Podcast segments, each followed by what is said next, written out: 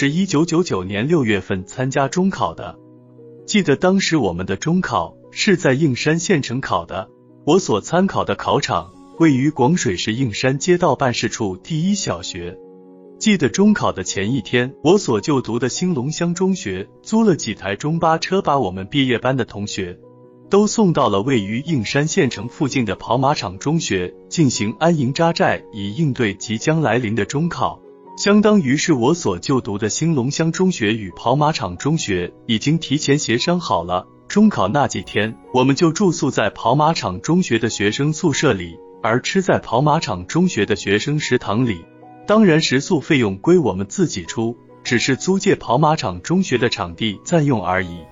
记得当时，当我们毕业班的同学坐上开往县城的大巴车时，虽然正处于大考之际，但我感觉到大家都没有一种悲壮感与惶恐感，反而呈现出了不同程度的兴奋感。当时我记得大家坐在开往县城的中巴车上，有说有笑，聊得好不开心，聊得酣畅淋漓，似是淡忘了复习备考的压抑感。在参加中考之前，我去过县城的次数可谓屈指可数，顶多也就去过一两次而已。而我的很多同学压根就没有去过县城。对于应山县城到底长的是啥模样，可以说是在心里根本就没有谱。可见当时我和我的兴隆乡中学的同学简直孤陋寡闻到了何种程度呀！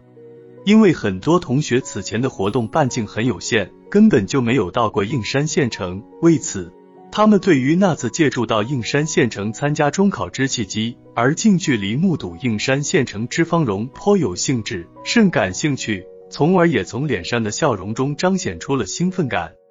经过大巴车一个多小时的颠簸，我们终于抵达了位于应山县城城郊的跑马场中学。当我们把行李在跑马场的学生宿舍安放完毕后，便乘坐大巴车前往各自的考点去熟悉考场环境。当天中午就在跑马场中学的学生食堂里聚餐。那次聚餐，我才平生第一次吃上炒粉和炒花饭。我在兴隆乡中学读死书，死读书，读了好几年，根本就没有吃过炒粉与炒花饭，甚至根本就不知道炒花饭是啥玩意儿。我甚至还潜意识的把炒花饭当成了是用鲜花炒成的米饭。就是从那次之后，我才后知后觉的获悉，所谓的炒花饭根本就不是用鲜花炒饭。而不过是用鸡蛋炒饭而已，只不过是我们农村所称呼的油盐饭里加入了鸡蛋而已。此前我对油盐饭倒是不觉得陌生，却对与油盐饭差不多的炒花饭认知不足，导致我居然从字面意思上进行片面的理解，把炒花饭当成了用鲜花来炒饭，似是闹了千百年的笑话。当时在跑马场中学食堂里吃炒粉之前。我这少见多怪之人，一度还把炒粉想当然的想成了炒面粉。我这未见过世面之人，此前只是见过面粉，确实未见过炒粉。从那之后，我才又长了知识，原来炒粉根本就不是把面粉用来炒着吃。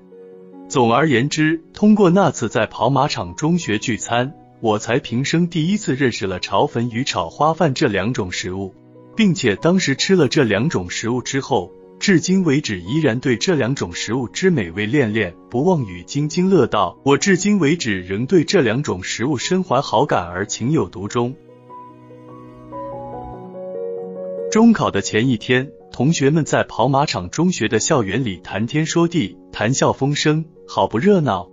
我本来想与同学们一起开怀畅谈。一起开怀大笑，可是，一想到明天还要考试，一想到老师强调的几个可能要考的题目，我还不是太熟练，一想到自己对于到底能否考上广水一中，却心中并无足够之信心与把握时，我便顿时感到心里略有那么一丁点沉重感与压力感。于是，在内心的淡淡的沉重感与压力感的驱使下，我便只好悠着点。我便没有花费太多的精力在跑马场中学的校园里与同学们意兴未尽的侃大山，而是专门腾出了一部分时间精力，在跑马场中学的校园里找了一个略微安静一点的场所，把几位老师所预测可能会考到的几个重点题目与知识点又扎扎实实、稳稳妥妥的推演了几遍。做到了这些，我方才觉得心里稍微有那么一点踏实感。否则，我若在中考的前一天无拘无束的与同学们在跑马场中学的校园里谈天说地，而漫无目的、漫无边际的瞎扯瞎吹，那么我总会隐约感觉到内心虚空不已。付出总有一定的收获，付出终有一定的回报。当天晚上，我重点复习的那些题目，竟然十分神奇的在中考的试卷里不同程度的呈现了，要么是原题呈现。要么就是以大同小异的似曾相识的方式呈现了。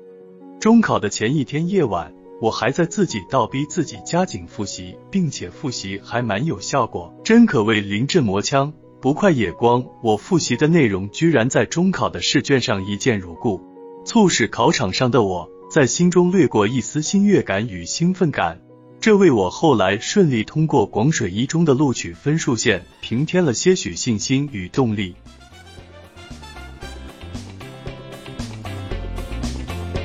刘关波，一昔日我参加中考，分享完了。